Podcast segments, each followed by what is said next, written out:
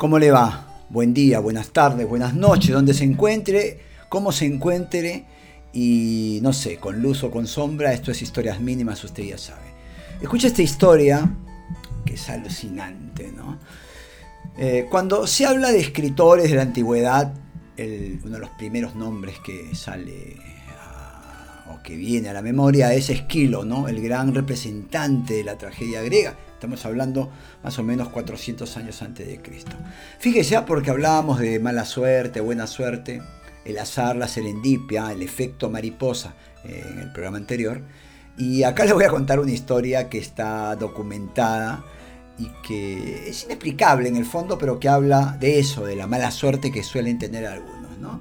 Como muchos en aquellos tiempos, Esquilo va al oráculo de Delfos, ¿no? era un monumento eh, sagrado, que estaba consagrado al rey Apolo en Grecia, y como mucho fue a preguntar a este lugar cuál iba a ser su futuro. Y los adivinos, los augures, las sibilas le dicen, vas a morir aplastado por una casa. Claro, él dijo, va a haber un terremoto, mi casa me cae encima y me muero. Entonces, dijo él, eh, es muy simple. Voy a vivir en un lugar que no sea de material muy fuerte, algo simple, si, se cae como que no me mate. Y para eso dijo, me voy a ir a vivir fuera de la ciudad. Y es verdad, se fue a vivir en las afueras de la ciudad. Estaba tranquilo, una casa modesta, hecha de cañas prácticamente, porque él decía, si voy a morir aplastado por una casa, esta casa me cae encima y no me va a matar ni loca. Ni loco. Ni loco, dijo, como decir ni loca. Un día, paseando precisamente por el campo, ahí cerquita a su casa, un quebrantahuesos, que era un ave, un pajarón, no sé, como un águila me imagino, estaba pasando, surcando el cielo, como dice la historia. Y a este pajarón se le escapa una tortuga, que era su alimento, ¿no? Es decir, eh, la forma es que capturan una tortuga y como no pueden comerla, la tiran contra las rocas, se rompe la tortuga y se la comen. Es terrible, pero es así. Así, así es la, la vida animal. Y este pajarón hizo lo mismo. Tiró la tortuga para que se quebrara y confundió la cabeza de Esquilo, que estaba era pelado, la confundió con una roca y le tiró la tortuga y, lo mató. Yo me río si algún familiar de Esquilo está escuchando, le pido que me disculpe, pero es medio absurdo, ¿no? Y claro, la casa que le cayó encima era la casa del, del, de la tortuga, digo del Emilio, por un, porque mi hijo le dice Emilio a las tortugas, porque la tortuga es un nido de Emilio, entonces todas las tortugas son Emilio. Eh, la, casa de la tortuga fue el fin de la vida de Esquilo. Eh, varios autores consignan esta historia, otros dicen que lo que le dijo el oráculo fue que lo mataría un dardo venido del cielo, igual, ¿no? un dardo venido del cielo, o la tortuga era más o menos lo mismo. Yo le quería hablar ahora un poquito en esta historia mínima, que es un poquito más larga de lo habitual, unos 10 minutos seguramente, 12. Le quería hablar de los, de los adivinos, de los augures, eh, que eran, se convertían en los principales asesores de los magnatarios, de los gobernantes, de los reyes. ¿no? Antes se creía mucho en eso. Y le digo algo, hoy también ¿ah? se cree mucho en eso. Muchos eh, presidentes, acá en el Perú se sabe que Alan García, el mismo Fujimori, Fujimori tenía una, bruja ¿no? acá en San Borja, esto se hace desde Lima, Perú, para los que escuchan en otros países, tenían sus, este, sus brujas, sus asesores, sus adivinos. ¿no?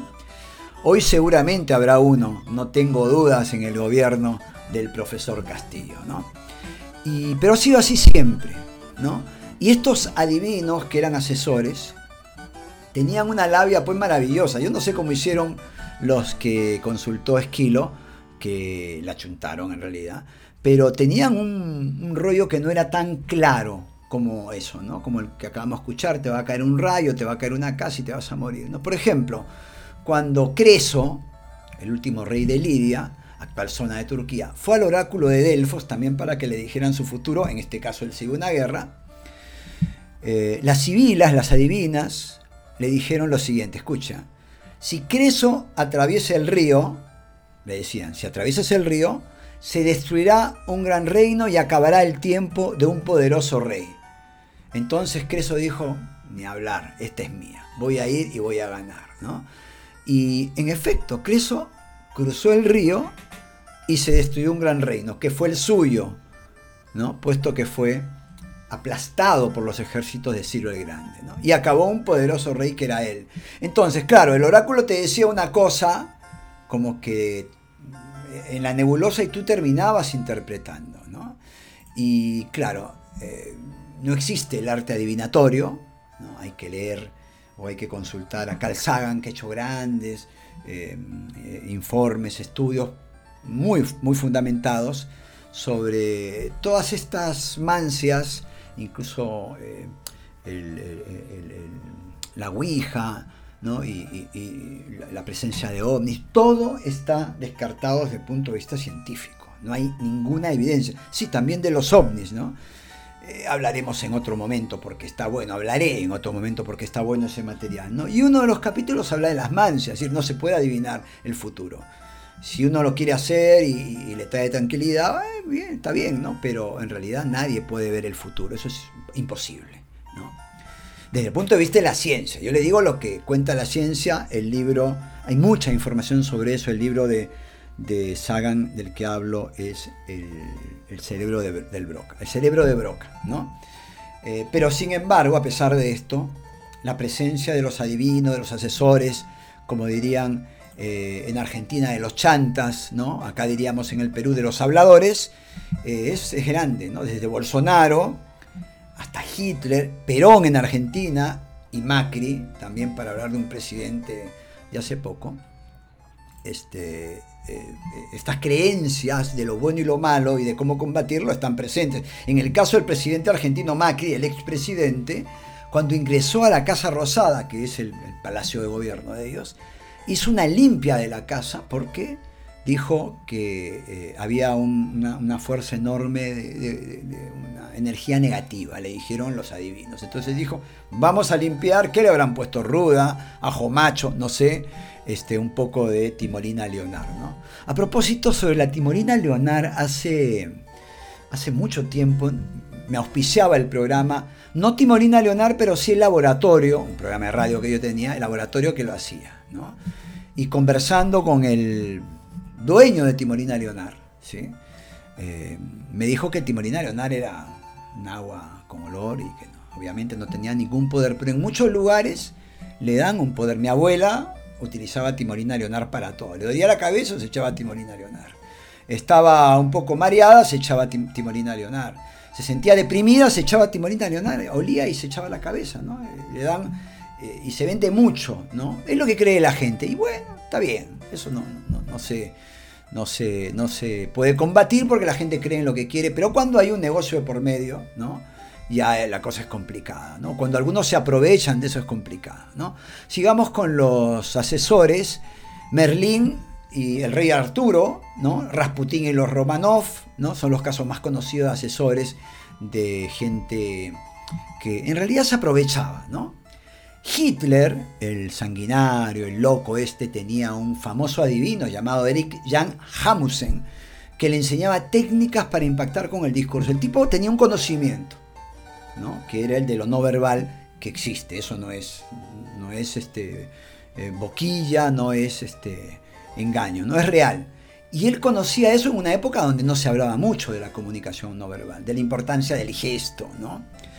Eh, y, hay que decir que los adivinos lo que tienen es una gran data y una gran eh, lectura de la fisonomía. ¿no? Y en base a cómo te ven te empiezan a decir cosas. No son hábiles evidentemente en esta lectura de lo no verbal. Y él le decía cosas que le servían para su comunicación. Lo malo es que este asesor pedía a cambio información privilegiada que tenía Hitler por el servicio secreto, que él utilizaba después como predicción, ¿no? Sabía que estaban investigando a alguien, entonces eh, este alguien venía a, pedirle una, ayuda divina, ¿no? y él tenía data enorme. ¿no? los adivinos por lo general manejan una gran información. Churchill, ¿no? el gran Winston Churchill, polémico, yo digo gran porque fue considerado el, mejor, por la revista, una revista, no sé si fue Life, Time, no sé, el, eh, el humano más importante de los primeros 50 años del siglo, ¿no? pero también fue cuestionado por otras cosas, ¿no? sus, técnicas no precisamente respetando los derechos humanos. ¿no? Bueno, él tenía como asesor a Aleister Cromley, Dicen que, fíjense, ¿ah? le dijo que la única forma de derrotar a Hitler era trabando la esvástica. ¿no? Si usted eh, ve la esvástica es como una cruz en movimiento. Entonces esa cruz que está moviéndose, digamos, como una rueda, digamos, eh, había que parar ese, ese movimiento. ¿Y cómo la trababa? Con una cuña o una B. ¿no? Una, una, una B como que se mete en una, imagínense una bicicleta, mediante una bicicleta pones una B ¿no? de madera y se traba. ¿no? ¿Cuál era el símbolo favorito de Churchill? La B de la victoria. Es lo que dicen, es lo que cuentan, ¿no? Y es lo que los historiadores conocen y con, mucho, con mucha data, ¿no? Eh, ¿qué? Bueno, mi vieja tenía un brujo, ¿no? Eh, íbamos, yo la acompañaba en Miraflores, tenía una casita, un callejoncito largo, Mai se llamaba, él decía que era tahitiano, pero yo lo veía y parecía de la Victoria, y este, mi vieja lo, lo, iba a consultar cada tanto. ¿ah? Pero le voy a contar el primer, ¿cómo decirlo? El primer eh, hablador de esta historia, la música de fondo, no se lo dije, creo de François Couperin, piezas de clavecín, uno de mis favoritos del barroco. Le pongo un, le pongo un poquito, ¿qué voy a decir?, de François Couperin y le cuento lo que cuenta Carl Sagan en El cerebro del Broca sobre el primer eh, cuentista, vendedor de cebo de culebra de la historia. Abonútico se llamaba y esta es su historia. Durante el reinado del emperador romano Marco Aurelio, dice Carl Sagan en El cerebro del Broca, en el siglo II de nuestra era, vivió en Grecia un magistral timador llamado Alejandro de Abonútico. Elegante, hábil, inteligente y falto por completo de escrúpulos, según palabra de uno de sus contemporáneos, iba de un lado para otro haciendo gala de oscuras pretensiones. Su engaño más célebre consistió en irrumpir en la plaza del mercado sin más vestimenta que un taparrabos de lentejuelas de oro y su cimitarra, ¿no? que es una especie de sable, agitando al viento su larga melena, como lo hacen los fanáticos que recolectan dinero en nombre de, de los dioses. ¿no? Se encaramó a un elevado altar y desde allí arengó a la multitud, anunciando el advenimiento de un nuevo dios oracular. Escuche, que es el primer charlatán de la historia.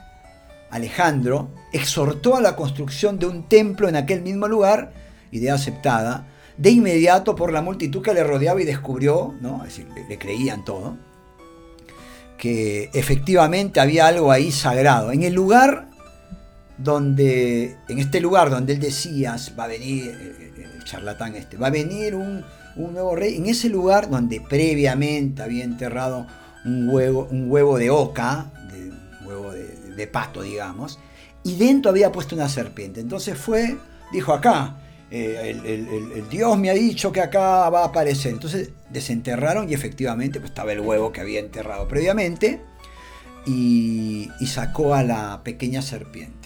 Cuenta eh, Sagan. Alejandro se retiró luego a su casa durante unos pocos días y cuando decidió volver a presentarse ante el pueblo expectante, lo hizo con una enorme serpiente ¿no? ya había crecido, enroscada alrededor de su cuerpo. La serpiente había crecido eh, enormemente. En realidad, dice Carl Sagan, la serpiente era una variedad convenientemente grande y dócil que para tal propósito se había procurado tiempo antes en Macedonia y además estaba provista de una caperuza de lino, es decir, había vestido a, la, a, esta, a, este, a esta culebra, a esta serpiente, le había puesto una ropa, era una caperuza, era impactante, ¿no? La gente eh, se asombraba. El templo además estaba iluminado, pero estaba iluminado eh, y había lugares oscuros y ahí en ese lugar fue cuando presentó a este nuevo Dios. A causa de la presión ejercida por la multitud expectante, ningún visitante podía permanecer demasiado tiempo en la habitación o examinar la serpiente con detenimiento, ¿no? porque veían que era una serpiente, pero esta caperuza le daba la imagen de un dios, pero tampoco se quedaban mucho tiempo para constatar que era una serpiente común y silvestre. Claro, pero también ¿no? la, histeria colectiva que se había desatado eh, permitía que ellos vieran lo que les estaban diciendo. ¿no? Estaban sugestionados. En consecuencia, dice Sagan, la opinión difundida entre la multitud era que el profeta les entregaba un auténtico Dios. A continuación, Alejandro indicó que el Dios era capaz de dar respuesta a preguntas planteadas por escrito que se entregaban dentro de sobresellados, es decir, un timo total. ¿no? Una vez a solas, doblaba o rasgaba el sello, leía el mensaje, recomponía con todo cuidado el sobre e introducía el texto original al que había añadido una respuesta. Es decir, lo pasaban como algo mágico, pero había alguien que veía qué cosas preguntaba, respondía y claro, la gente obviamente estaba encantada con esto. En caso de que la respuesta del oráculo se mostrase luego, ya no ambigua, sino claramente errónea, Alejandro tenía una solución muy simple, alterar el contenido de la respuesta escrita previamente. Además, cuando la interrogación de alguna persona adinerada envolvía alguna flaqueza humana o secreto punible, Alejandro no tenía el menor escrúpulo en extorsionar a la gente, ¿no?